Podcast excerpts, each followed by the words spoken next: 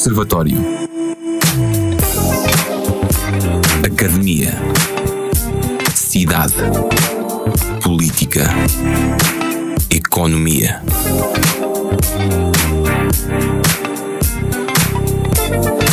Toda a atualidade analisada ao telescópio na RUC.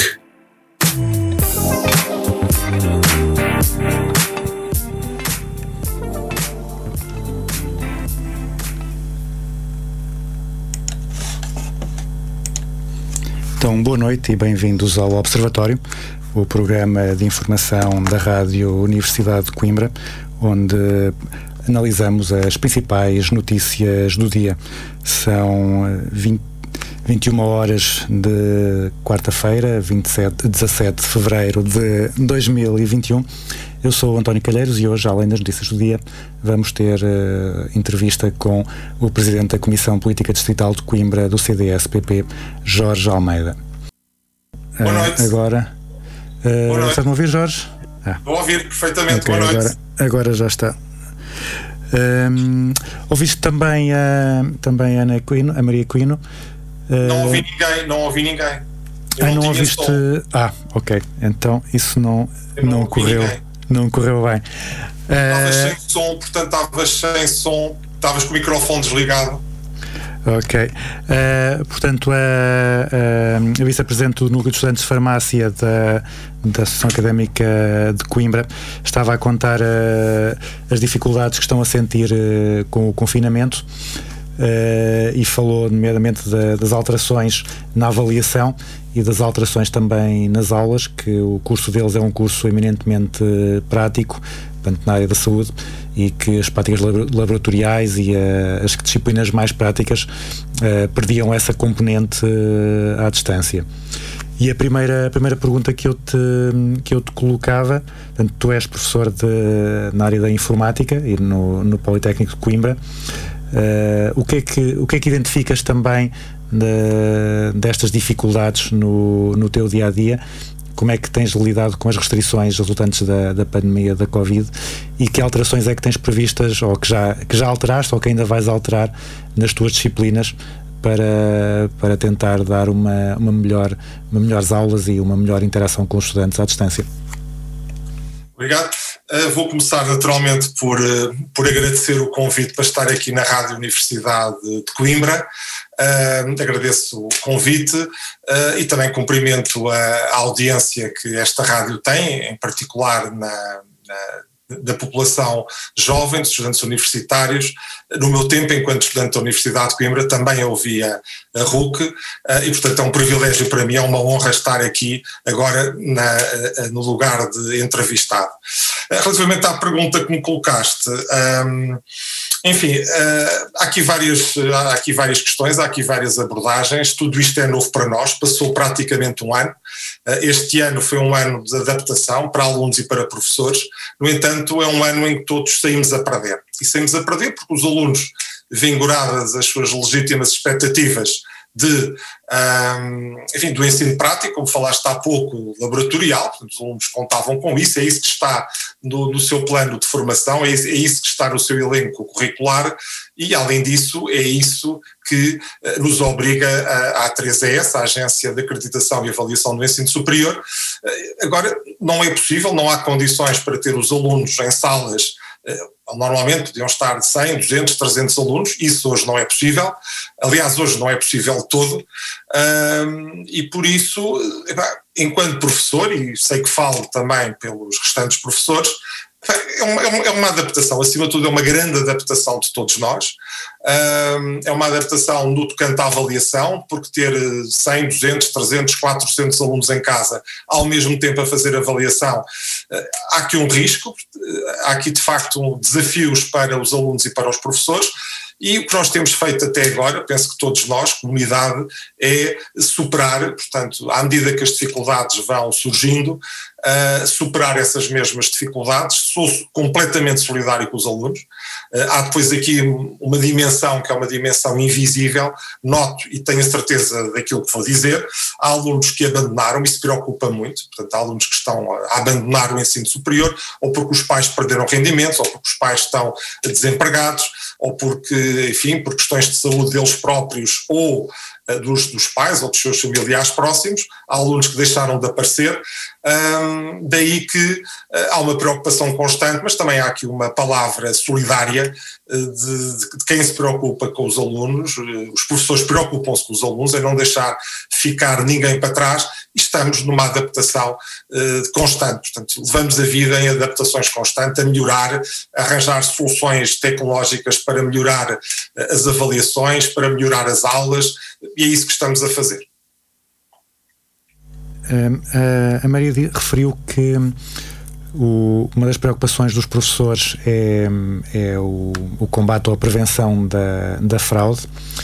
Uh, isso foi uma das razões porque inicialmente a Universidade adiou os exames do, da época de recurso Uh, e tinha a ideia de começar primeiras aulas do segundo semestre só fazer o, o, recurso do primeiro semestre mais tarde, depois voltaram, voltaram atrás. Ela diz que acontece que muitos professores na, na, sua, na sua faculdade uh, o método que usaram para, para, tentar prevenir a fraude foi a redução do tempo de exame, o que coloca mais pressão aos estudantes. Portanto, estão à distância e têm menos tempo, uh, menos margem de, de manobra, margem de erro para, para a prova. Uh, concretamente, podes partilhar quais, é, quais é que têm sido os métodos que tens utilizado para procurar prevenir a fraude ou, ou pela, pelo tipo de disciplinas que, colecionas isso não é uma, uma preocupação tão grande?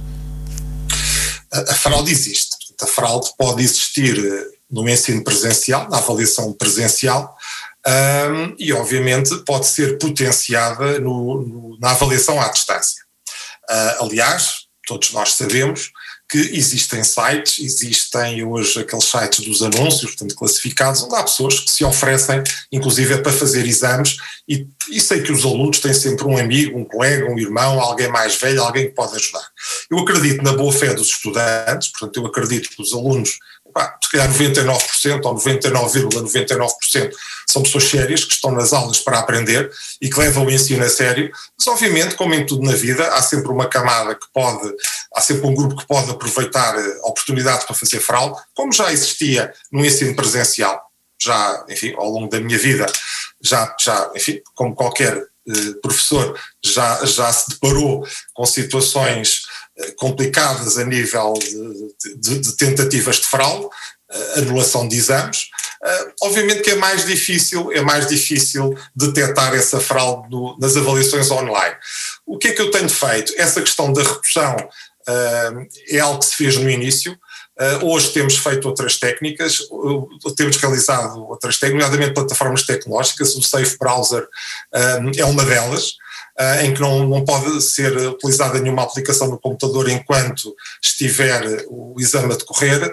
Outra, por exemplo, usar duas câmaras, o aluno usa a câmara do computador e usa a câmara do telemóvel, e portanto nós temos duas, duas imagens, portanto duas, dois vídeos do aluno em tempo real. Claro que isto não é possível, porque se formos, por exemplo, três ou quatro professores de uma cadeira, eu tenho cadeiras que estão quatro, onde existem 400 alunos inscritos, pá, nós não conseguimos ver isso tudo. Portanto, ou dividir as turmas ou colocar mais professores vigilantes, mas obviamente não há aqui, eu não tenho uma ideia uh, em que haja aqui uma maioria, pelo contrário, eu acho que há uma, uma minoria insignificante de alunos que se calhar não, não, estudaram, que não se prepararam e que podem tentar uh, a fraude.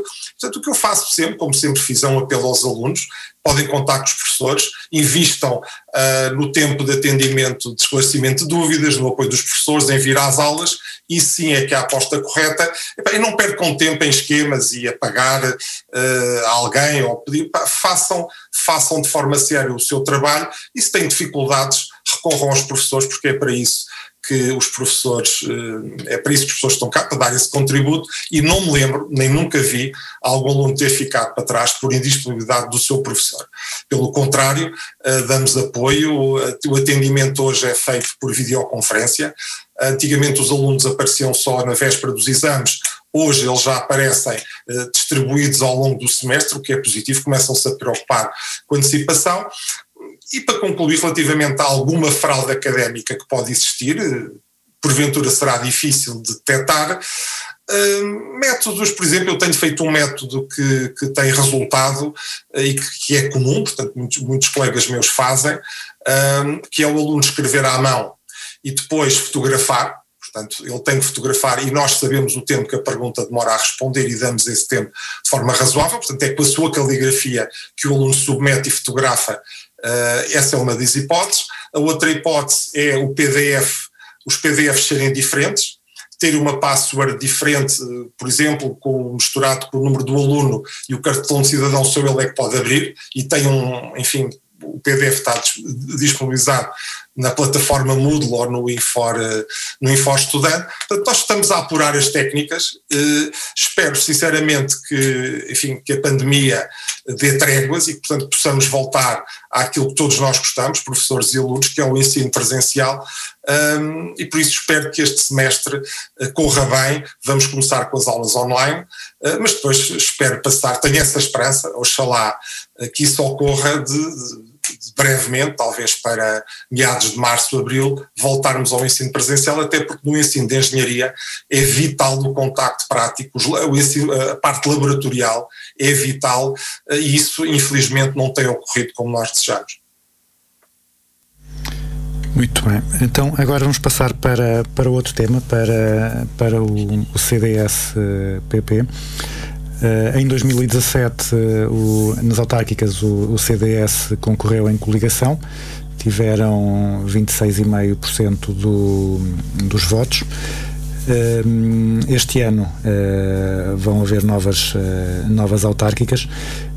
antes de começar, antes de falar dessas autárquicas, tu estás na liderança do, do CDS há, há alguns meses. olhando para, para 2017, como é que avalias a estratégia do, do CDS eh, e da coligação nessas eleições uh, e o que é que, o que, que, que aprendizagens é que retiras para este próximo ciclo eleitoral? Um, acima de tudo, há hoje uma nova, enfim, eu estou de facto a presidir a distrital do CDS de Coimbra desde setembro passado, de, de 2020, um, enfim, há hoje uma, uma, uma equipas novas, seja na, na, liderança do CDS a nível nacional, seja a nível distrital, seja a nível conselho.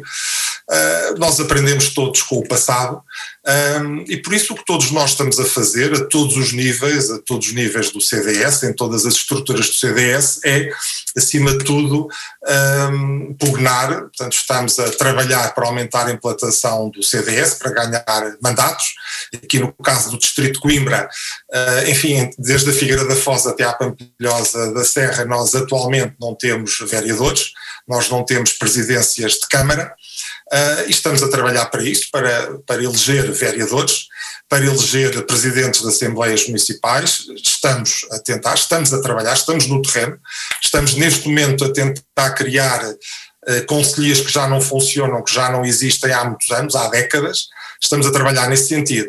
Relativamente aqui à cidade de Coimbra, um, enfim, a cidade de Coimbra, uh, como capital distrito e com a importância que todos nós reconhecemos que tem, é muito importante para o CDS. Nós, enquanto distrital de Coimbra, uh, enfim, o partido tem regulamentos, o partido tem regras, uh, compete à Conselhia, digamos, dar o primeiro passo, depois intervém uh, a distrital e finalmente a nacional, a direção nacional do CDS, e por isso a nossa estratégia neste momento, obviamente sabemos os resultados, todos nós conhecemos os resultados, e o que queremos todos nós é fazer diferente.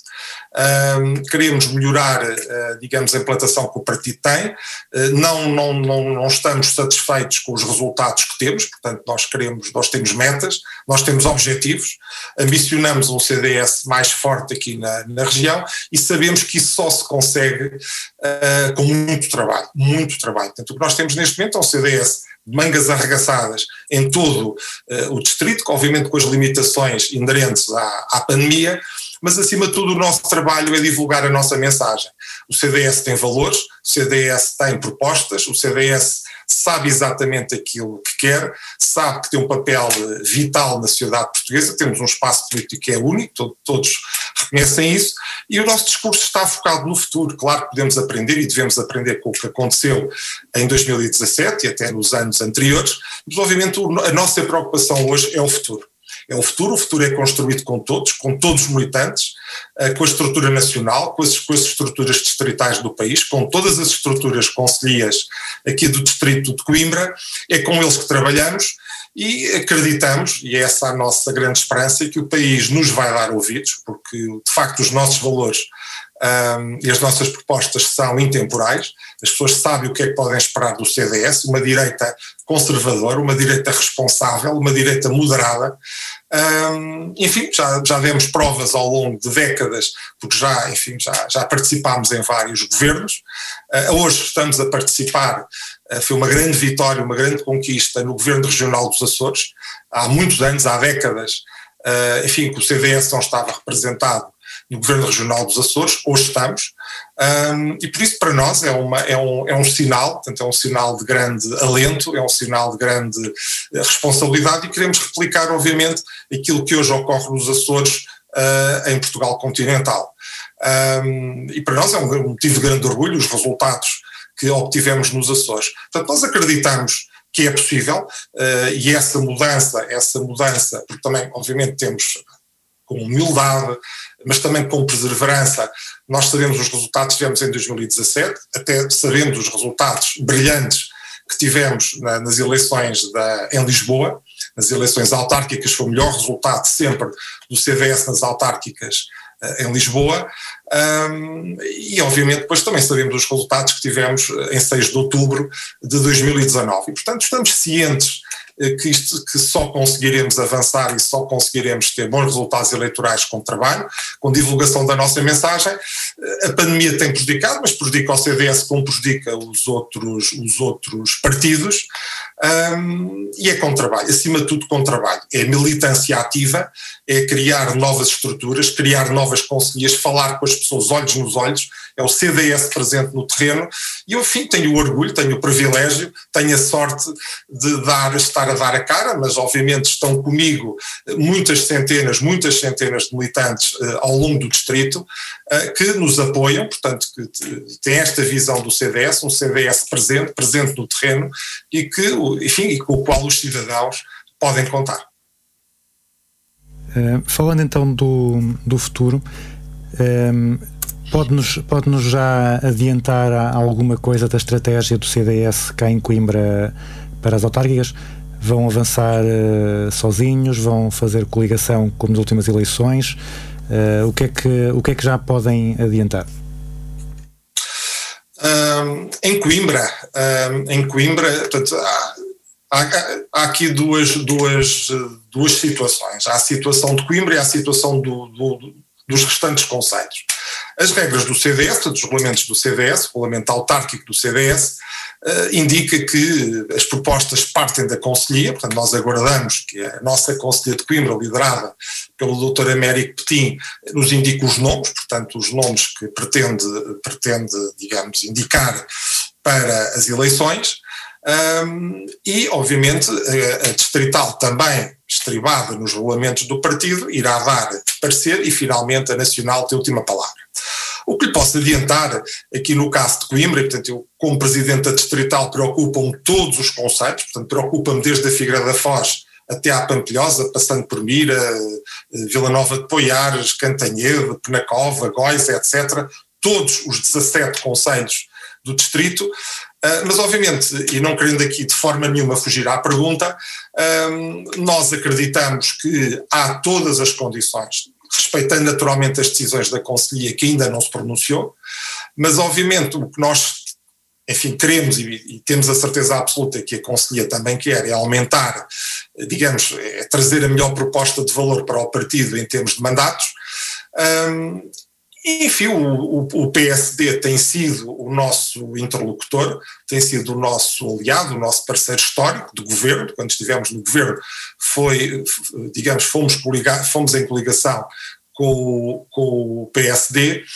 E por isso nós neste momento, nós enquanto distrital e eu com a responsabilidade e a minha equipa, porque isto só funciona a equipa, um, enfim, com a responsabilidade que temos do distrito todo, aguardamos serenamente que a, que a Conselhia de Coimbra nos indique os nomes, respeitamos o papel uh, que, a, que a Conselhia de Coimbra tem. Uh, claro que já estamos em meio de, de, fevereiro, portanto já é tempo de começarem a aparecer os nomes. Uh, o CDS tem, obviamente, nomes, é um partido onde, seja a nível local, a nível regional ou a nível nacional, o CDS é um partido rico a nível de quadros, portanto, não é difícil ao CDS apresentar nomes.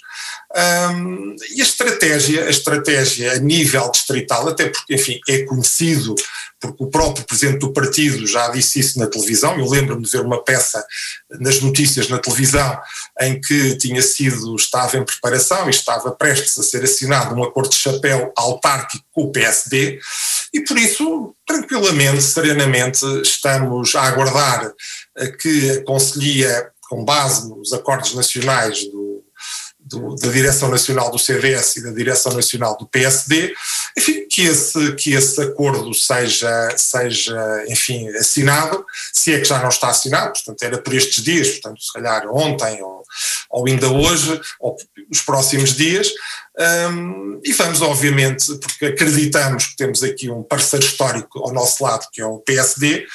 Um, se olharmos aqui para a Câmara, isto é, enfim, a visão que nós temos de distrital, mas que não, certamente não, não fugirá, a leitura que qualquer cidadão atento naturalmente terá, é impossível derrotar o Partido Socialista, o PSD não consegue sozinho. Nem o PSD, nem movimentos de cidadãos, portanto, se nós queremos, se nós combatemos digamos, o, o, o mapa cor-de-rosa em que se tornou Portugal, uh, isto só, só pode ser materializado com alianças, portanto, com, enfim, com os parceiros que, que enfim, historicamente o CDS já, já teve alianças. Nesse caso é o PSD. Uh, e portanto nós acreditamos que só uh, uma coligação com o PSD, eventualmente com outros enfim, outros grupos, cidadãos, portanto não fechamos a porta a nada, estamos a construir soluções. O CDS fará sempre parte da solução, nunca fará parte do problema, uh, mas temos um objetivo, e o objetivo é substituir o Dr. Manuel Machado, da Câmara de Coimbra, por, enfim, por um, por um rosto novo, eh, que seja eleito numa coligação PSD-CDS, eventualmente, lembro-me, enfim, eh, não estou aqui a cometer nenhuma inconfidência, porque isto são coisas públicas, também já fizemos coligação com o PPM, portanto já houve no passado um governo de boa memória, a Aliança Democrática, portanto não, não, não virá, digamos, não há, aqui nenhum, não há aqui nenhuma surpresa, se também for chamada a essa coligação o PPM, e portanto tranquilamente enquanto distrital aguardamos que, que a, a Conselhia nos indique os nomes, trabalharemos com a Conselhia e daremos o parecer de acordo com o regulamento do CDS, a Nacional terá a última palavra, mas, eh, porém, há uma, há uma convicção inabalável. Só se conseguirá derrotar, uh, digamos, a Câmara Socialista do Dr. Manuel Machado em coligação. Portanto, o PSD sozinho não consegue, nós no CDS reconhecemos que sozinhos também não temos essa capacidade e não acreditamos que haja qualquer movimento ou associação de movimentos independentes um, que o possa fazer. Por isso, uh, faço aqui um apelo ao Cerrar Fileiras, onde o CDS será naturalmente parte da solução, será uma mais-valia, será parte da solução, para que finalmente se consiga tirar Coimbra do marasmo em que se encontra, uma cidade, uma cidade sem rumo, uma cidade que vive num marasmo, um marasmo económico, um marasmo cultural, onde as empresas não apostam, onde vemos empresas a abrirem em Leiria, em Viseu, uh, em Aveiro, cada vez mais até em Aveiro, ou até saírem de Coimbra e apostarem mais no Porto e não ficam em Coimbra, uh, e é com pena que nós, nós vemos isso, e portanto nós queremos ser parte dessa, dessa solução. No tocante ao resto do, do distrito, naturalmente está em cima da mesa, tal como eu já frisei há pouco, o acordo de chapéu PSD-CDS, portanto estamos abertos, estamos sempre a trabalhar, estamos abertos a, a soluções, uh, a criar aqui um compromisso com o nosso parceiro de sempre, e nosso aliado de sempre, que eu muito respeito, o PSD, eventualmente com o PPM, se for possível, e com outras forças da direita democrática, da direita democrática, da direita, um, enfim, que, que neste caso é o PSD, um, que, que, enfim, possam criar aqui soluções para a mudança do rumo, porque de facto o Distrito de Coimbra está demasiado pintado de cor-de-rosa e o CDS quer mudar esse paradigma. Uh, muito bem. Uh, começando então, uh, ou vou pegando agora na, na, no, no, no, atual Presidente da Câmara Municipal de Coimbra, Manuel Machado. Uh, portanto, disseste que o objetivo é substituí-lo na, na presidência da Câmara. Um, na tua opinião, quais é que são, já, já falaste um pouco de, do marasmo que, que consideras que está, que está a Coimbra, um, quais é que foram uh, os principais uh, erros de Manuel Machado neste, neste último mandato ou uh, quais é que foram aquilo que ele devia ter feito e não fez? O que é que, o que, é que levou a esta, o que é que está a levar a esta situação que referiste de marasmo em Coimbra? Enfim, essa resposta levaria horas, portanto eu vou ter que ser mesmo muito sucinto, porque, enfim, na comunicação social temos que ser de facto muito, muito sucintos e, portanto, não sei se serei capaz de responder rapidamente a essa pergunta. Acima de tudo, Coimbra hoje não tem um rumo, é uma cidade que não tem um fio condutor se nós quisermos, eh, Coimbra tem um vasto património, é uma cidade que tem grandes instituições de ensino superior, tem o hospital, mas a iniciativa privada, tirando alguns grupos ligados ao setor farmacêutico e ao setor, eh, enfim, alguma, enfim, alguma indústria, eh, não há mais nada em Coimbra. Portanto, Coimbra tem perdido a nível de peso político, de intervenção política. Coimbra hoje praticamente não tem peso na sociedade, porque de facto o governo socialista foi, digamos, fazendo uma política de decapitação, de desinvestimento, eh, enfim, de, das pessoas, portanto não há investimento na cidade, eh, os agentes económicos não procuram Coimbra, não há investimento. E depois isso resulta, obviamente, num marasmo a todo o nível. Portanto, Coimbra é uma cidade que, a nível cultural, tem pouquíssima oferta, é uma cidade que não tem ambição.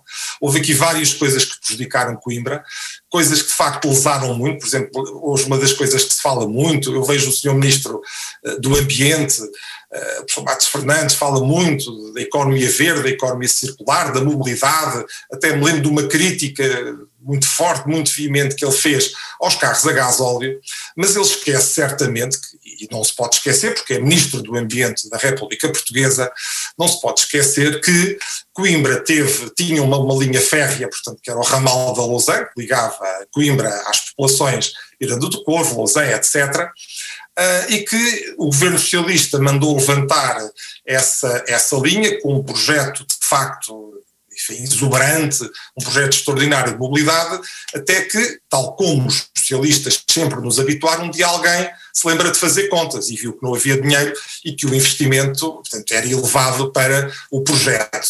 E, enfim, mais uma, uma, um episódio de desorientação política nefasto para todo o distrito de Coimbra, porque Coimbra precisa é de investimento, não é de desinvestimento, porque isso já temos. Portanto, se as pessoas quiserem desinvestimento, votem no Partido Socialista, votem no Dr. Manuel Machado, porque já têm certeza que isso vai ocorrer. E o que nós queremos é exatamente o contrário. Nós lutamos para trazer investimento, para trazer aqui, eh, digamos, uma dinâmica para dar prosperidade aos agentes económicos, para que o setor privado se possa instalar em Coimbra, para que o setor privado possa criar postos de trabalho, porque neste momento praticamente só o Estado é que é o criador de impostos, de, digamos, de, enfim, de impostos e também de empregos, mas estava, queria referir-me a empregos, uh, e não pode ser, portanto, uma sociedade não pode viver na mão do Estado.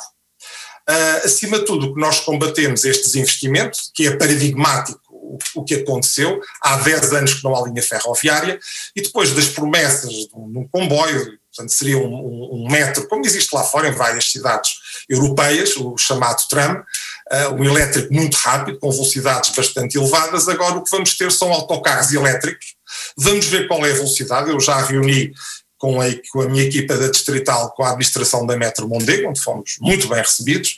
Uh, o projeto está em andamento, mas não é aquilo que foi prometido há 10 anos, quando se levantou a linha da Lausanne. E eu pergunto quem é que paga o sofrimento o sofrimento das pessoas que andam de autocarro ou de automóvel uh, todos os dias, portanto a tal pegada, enfim, a pegada ecológica, uh, o CO2, quer dizer, onde é que está agora o senhor Ministro do Ambiente para vir à Lausanne, para vir a Coimbra ver o desconforto, não é? O desconforto do perigo numa estrada miserável, a Estrada Nacional 17 não tem condições, mais uma situação de desinvestimento em Coimbra, porque Coimbra não reivindica, Coimbra não existe, Coimbra não tem peso, porque de facto é uma drenagem completa. E o que nós vemos é investimento. Uh, nós, por exemplo, quer dizer, enfim, já é um tema gasto, já é um tema que devia incomodar todos os cidadãos que votam em Coimbra, que é aquela, enfim, há quem lhe chame estação, eu chamo-lhe a piadeiro, que promessas, obras, projetos, eu já vi não sei quantas maquetes, mas Coimbra B continua exatamente quando estava, quando eu cheguei para estudar em Coimbra aos meus 18 com 18 anos e vim estudar para a universidade com 18 anos, portanto eu não sou de cá, mas vim para cá com 18 anos e aqui fiquei, uh, e a estação é exatamente a mesma. É exatamente a mesma. Então, é um edifício que está degradado, não tem qualidade, não tem conforto. Se chover, as pessoas apanham chuva. Enfim, a proteção é pouca, não, as pessoas não, não há ali um conforto. Basta olhar para a estação de Aveiro, que essa sim é uma verdadeira estação que oferece segurança, os, os, os, passageiros não podem atravessar a linha de comboio. Já várias pessoas foram atropeladas em Coimbra B, inclusive já uma outra vez fui buscar um colega, porque enfim participa em programas de intercâmbio com algumas universidades europeias e portanto é frequente eu ir eh, dar aulas ao estrangeiro e também é frequente alguns professores, depois até se tornaram amigos, virem dar aulas a Coimbra. E alguns até às vezes tem aqui alguma dúvida se é mesmo para atravessar, porque nos países deles não se atravessa a linha férrea. Portanto, nós temos aqui vários exemplos de abandono, de desinvestimento.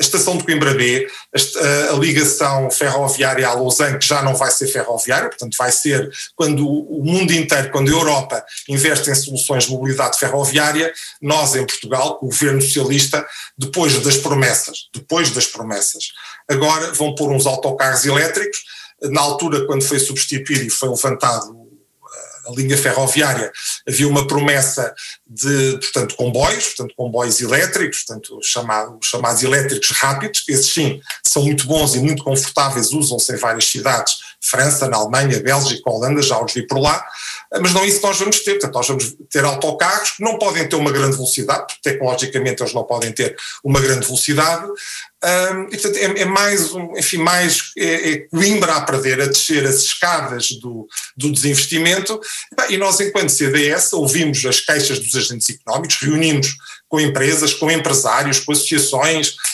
um, ouvimos o país real, que não é o país rosa, porque uma coisa é o país real, outra coisa é o país rosa e aquele que muitas vezes é divulgado nos meios de comunicação social. Um, e, portanto, nós estamos aqui para, para lutar, para pugnar por mais investimento para a região. Já vimos que o Partido Socialista, que esteve, tem estado no governo, portanto, teve um mandato de quatro anos e agora foram reeleitos em, em 2019, portanto já vão em seis anos de governo, ou praticamente seis anos de governo, em outubro, uh, e já não temos esperança. Por isso, uh, era bom que pudéssemos viver naquilo que o, Partido Socialista apregoa, mas o país, o país real é bem diferente. E, portanto, a nossa convicção é que há que mudar, uh, e para isso tem que mudar, digamos, os, os, os agentes políticos, os atores políticos que, que podem governar Coimbra e já agora o país. Uh, falando então no, no país como um todo, na, nas últimas, eh, ou na, desde, desde as últimas eleições, Uh, nas sucessivas sondagens, uh, e portanto, lá está sabendo que são, são sondagens, não, não, são, não são eleições, mas o CDS tem vindo a, a perder intenções uh, de voto e os dois novos partidos mais à direita, o Chega e a Iniciativa Liberal, têm vindo a, a conquistar alguma, alguma, algum crescimento uh, e alguns estudos indicam que uh, tem havido bastante migração de votos de, do CDS e do PSD uh, eh, para, esses, para esses dois novos partidos. a minha pergunta aqui agora é se qual é que é o vosso nível de, de preocupação com esta, com esta fuga, entre aspas, de votos para esses novos partidos à direita e o que é que têm identificado como causas para isso e o que é que estão a fazer para tentar eh, recuperar esses votantes? Obviamente que as sondagens é um tema e é um tema que obviamente nós não fugimos à discussão. E obviamente que estamos preocupados, mas sondagens são isso mesmo, sondagens. Uh, o que interessa, o que interessa no final do dia uh, são os resultados porque para a história não vão ficar as sondagens, porque ninguém se lembra das sondagens de há 2, 3, 4, 5 anos, isso não interessa, o que fica para a história é, eh, são os resultados.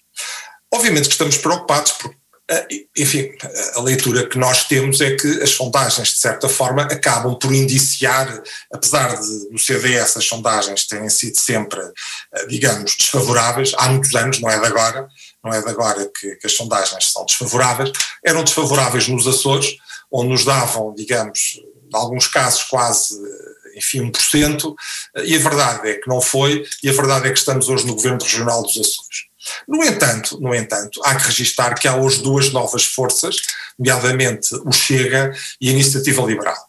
Eu acho que o CDS, para crescer, o CDS para se afirmar, um, tem que manter um rumo, tem que manter um fio condutor, que são as suas propostas e valores. E, portanto, não pode aqui ter zigzags. Os cidadãos, os nossos, o nosso eleitorado tradicional, uh, sabe que pode contar com o CDS, sabe quais são os nossos valores e, portanto, o que nós temos aqui é manter a nossa coluna vertebral de valores, de propostas uh, e, obviamente, trabalhar, estar em contato com as populações. O CDS é um partido que precisa do terreno, nós precisamos de ter com os nossos eleitores.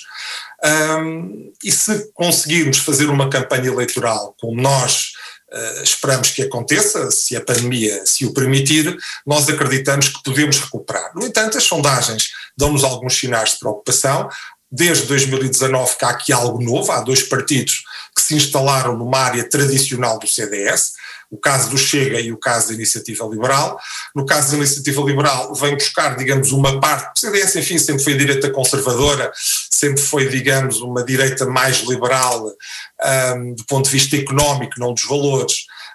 Um, e, portanto, eu reconheço que a Iniciativa Liberal veio tirar, veio, entre aspas, enfim, retirar algum eleitorado tradicional do CDS, admito que sim. Uh, no caso do Chega, o caso do Chega é diferente. No caso do Chega, com a votação uh, que teve, e, e, com isto não quero dizer que se projete diretamente uma eleição presidencial para uma uh, eleição legislativa, mas a verdade é que com as sondagens a darem 6, 7% ao, ao Chega, reconheço que há uma parte do eleitorado que terá ido para o Chega. Uh, ao contrário de muitas pessoas, a minha preocupação com o Chega é relativa. E porquê? O Chega é um partido de um homem só. O Chega, se um dia tivesse que ir para o governo, e eu não gosto de falar dos outros partidos, e portanto estou a falar porque não quero fugir à pergunta que me colocou, uh, o Chega uh, enfim, é um partido de um homem só, de facto, um tribuno talentoso, reconheço de facto doutor André Ventura enfim, tem algum talento, é um tribuno por excelência, tem feito intervenções, mas acho aquele discurso muito vazio, porque uns dias de manhã vota de uma maneira, à hora do almoço vota de outra e à noite e à tarde vota noutra. E, portanto, é um partido que tem feito muitos zigzags. Acima de tudo, de forma, enfim, inteligente, uh, consegue, digamos, aspirar o desgosto, digamos, o descontentamento de uma grande franja do eleitorado, que até já votou no Partido Comunista, que até já votou no Bloco de Esquerda. Portanto, dizer que o eleitorado Chega veio do CDS, isso é completamente falso. Ou então tinha que se reconhecer que o CDS tem 10% das intenções de voto, como nós sabemos, infelizmente não é verdade. Portanto, o Chega entra aqui com algo novo, que não tem desgaste. Obviamente o CDS fez parte do governo, eh, eh, enfim, do, governo Passos Coelho, Paulo Portas, PST-CDS, houve um desgaste. Eu estive, eu participei ativamente em campanhas eleitorais para o CDS e ouvi nas feiras pessoas dizer, eu já votei no CDS, hoje não voto mais, porque a minha reforma e do meu marido eh, foram, foram digamos, foram, enfim, houve ali facto uma, uma, uns descontos, houve ali uma altura de facto grandes dificuldades do país. As pessoas não reconhecem aquilo foi quase um governo de salvação nacional. Às vezes o eleitorado tem memória curta. Uh, o CDS e o PSD tomaram conta do país numa altura em que o país capitulou perante a Troika, porque das duas uma, ou alinhávamos na Troika ou não tínhamos país. A Grécia fez alguma tentativa, mas foi só durante alguns dias. Assim que não teve dinheiro nas máquinas multibanco, a Grécia voltou atrás. Nós não queremos isso para o nosso país, nós não queremos caos, não queremos anarquia, portanto tivemos que colaborar num governo, entre aspas, de salvação nacional, se bem do ponto de vista constitucional não tenha sido, uh, e o, de facto esse governo salvou o país e conseguiu dar um rumo para que depois, mais tarde, o Dr. António Costa tivesse tido um governo minoritário com o apoio da esquerda e da extrema-esquerda e tivesse tido o seu primeiro governo minoritário e depois tivesse sido reeleito para um segundo governo onde, hoje, onde agora se encontra. Por isso o CDS na altura teve um desgaste, eu na altura já imaginava que mais tarde ou mais cedo iríamos pagar essa fatura, pagámos dolorosamente essa fatura, eu acho que os portugueses eh, hoje já compreendem que tinha que ser assim, o PSD também pagou ou está a pagar essa fatura. Relativamente, e voltando agora aqui ao Chega, um, o Chega consegue, digamos, dar voz, dar vazão a todo o desespero. Há um país desesperado, há um país desesperado, Só que eu, eu, o que eu peço às pessoas é que pensem um bocadinho, porque votar é algo de grande responsabilidade, porque são os cidadãos que votam e têm que ter um voto responsável. Uh, o Chega é um governo, um, é um partido de um homem só, portanto ninguém sabe quem é que é o número 2, o número 3, se amanhã tivesse, vamos imaginar, eu não, eu não quero imaginar isso, mas enfim, num mero exercício académico, se, se tivesse que surgir um governo do Chega, quem é que seriam as pessoas que estão à frente? Porque não, não se sabe, quer dizer, não reconheço ninguém no Chega um, que pudesse ser Ministro das Finanças ou Ministro da Economia, portanto eu acho que a nível de quadros o Chega neste momento não tem. Um, o CDS tem, é um partido rico em quadros, portanto o CDS naturalmente para várias pastas teria nomes, é um partido que está preparado para ser governo em qualquer altura, um, e o Chega o que tem feito é um discurso que não é novo, não é novo, já aconteceu na Europa, aconteceu na Bélgica, na Holanda, uh, aconteceu na Grécia, que é canalizar e aproveitar o descontentamento. Há hoje um descontentamento muito grande, pessoas que não entendem o que lhes está a acontecer uh, e que canalizam essa raiva essa raiva, essa tristeza para alguém que lhes dá voz. E o Chega tem dado essa voz. Só que, enfim, é uma voz, digamos, eh, que eu, com a qual não concordo, não aceito. Eu já li o programa do Chega. O programa do Chega é tudo e o seu contrário, portanto, o Chega, é, o Chega é uma tripla. Sabe que eu, quando era criança, eu sou enfim, simpatizante do Sporting, e quando era criança já era do Sporting. E hoje também sou do Sporting, portanto, levei a vida toda a não ganhar. Hoje estou muito feliz por o Sporting ser, estar em primeiro lugar. E com isto quero dizer o seguinte: o Chega aposta na tripla. Portanto, o Chega vai, vai canalizar no Alentejo o descontentamento face a uma etnia. Eh, no norte, portanto, as bandeiras do Chega mudam, portanto, são volantes, tentam agradar a tudo e a todos e votam na tripla. Eu lembro quando era criança que havia miúdos que num ano eram do Benfica, porque o Benfica era campeão, depois o Porto começou a ganhar e, portanto, passou tudo para o Porto. Eu mantive sempre no Sporting. E por isso o que eu peço aos cidadãos e eleitores é que usem, votem com inteligência, leiam os programas, leiam os programas. No programa do Chega, não sei se ainda está, mas até há pouco tempo estava a destruição do SNS. E, portanto, há coisas que, se as pessoas que vão votar no Chega soubessem ou lessem, porque tal como nenhum de nós passa um cheque em branco, um voto também não é passado em branco. Os cidadãos tantos anos depois do 25 de Abril e que, e que as pessoas podem votar, as pessoas têm a obrigação de conhecer o, os programas dos partidos e o Chega, de facto, eu acho que ninguém votará Chega se conhecer as suas propostas. O Chega, de facto, tem sido, um, digamos, uma pesca, tem sido um arrastão, do descontentamento, da tristeza, do desespero. Há muito desespero. Há pessoas que de repente perdem o trabalho, há pessoas que têm ordenados em atraso. Há hoje o país real, o país real que eu contacto, das associações de empresários, dos empresários, porque nós estamos no terreno, nós ouvimos as pessoas, há hoje desespero. Há um desespero muito grande. E o Chega, de facto, o CDS não faz um discurso mentiroso, nem faz um discurso enganador. O CDS tem as suas propostas, tem coluna vertebral política, e, pá, o Chega de manhã diz uma coisa, à tarde diz outra, diz tudo, promete tudo a todos. Por isso eu acho que se um dia o Chega, oxalá que não, chegar ao governo do país, hum, as pessoas vão ter uma grande desilusão porque não é possível, não há dinheiro para tudo, há que fazer opções. Uh, vamos agora só, uh, estamos uh, com a 5 minutos do fim do nosso programa, pedir só um comentário muito rápido. o Congresso, o Congresso, perdão, o Conselho Nacional do CDS ocorreu há uma semana e pouco, terminou com uma moção de confiança à, à, direção do partido que passou com 54% dos votos e os detratores logo a seguir já pediam um Congresso antecipado para novas eleições para a liderança do partido. Minha pergunta é, e lá está, muito, tem que ser agora mesmo muito rápido, como é que saiu o CDS deste Conselho Nacional? Uh, o que é que esperas para o futuro próximo? E se os resultados das autárquicas vão ser críticos para o futuro de Francisco Rodrigues dos Santos como à frente do partido? Eu começo pelo fim. Um, em política, em política, os resultados os resultados são sempre, são sempre assumidos com responsabilidade. Eu acredito que em nenhum partido, em nenhum partido, não é no CDS, em todos os partidos, um, os resultados são sempre assumidos, não é? Eu lembro, eu fiz campanha com a doutora Assunção Cristas em 2019 e que, enfim, conduziu aos resultados que teve e demitiu-se imediatamente. Portanto, em política, uh, os resultados são assumidos, as derrotas são assumidas e as vitórias também são assumidas. Relativamente ao, ao, ao, Conselho Nacional, eu estive no Conselho Nacional, sou Conselheiro Nacional do, do CDS, enfim, houve um conjunto de militantes liderados pelo, pelo, pelo Adolfo Mesquita Nunes que entenderam que o partido não estava bem e que quiseram propor um congresso extraordinário, portanto o partido levou o assunto a Conselho Nacional, o Conselho Nacional é o órgão mais importante entre congressos, portanto é o órgão próprio para decidir, eh, um Conselho Nacional muito, muito participado, muito ativo, o Conselho Nacional uh, uh, votou na continuidade, portanto, Francisco Rodrigues dos Santos, eu sou um dos que votou favoravelmente, portanto, eu, o meu voto é um dos que, que constituem esses 54% de, de, de militantes, de órgãos, enfim, que votaram a favor da continuidade e eu explico porque há uma razão. Eu, no Congresso de Aveiro, em 2020, não estive com Francisco Rodrigues dos Santos. Eu votei no Filipe Lobo Dávila, eh, estive com ele na campanha dele, enfim, a nível nacional, fui com ele a várias capitais de distrito, porque achei que era o melhor rosto para liderar a mudança que o CDS precisava já sabia antecipadamente que seria, digamos, o candidato com maiores dificuldades, nem por isso deixei de estar ao lado do Filipe Lobo Dávila nesse combate.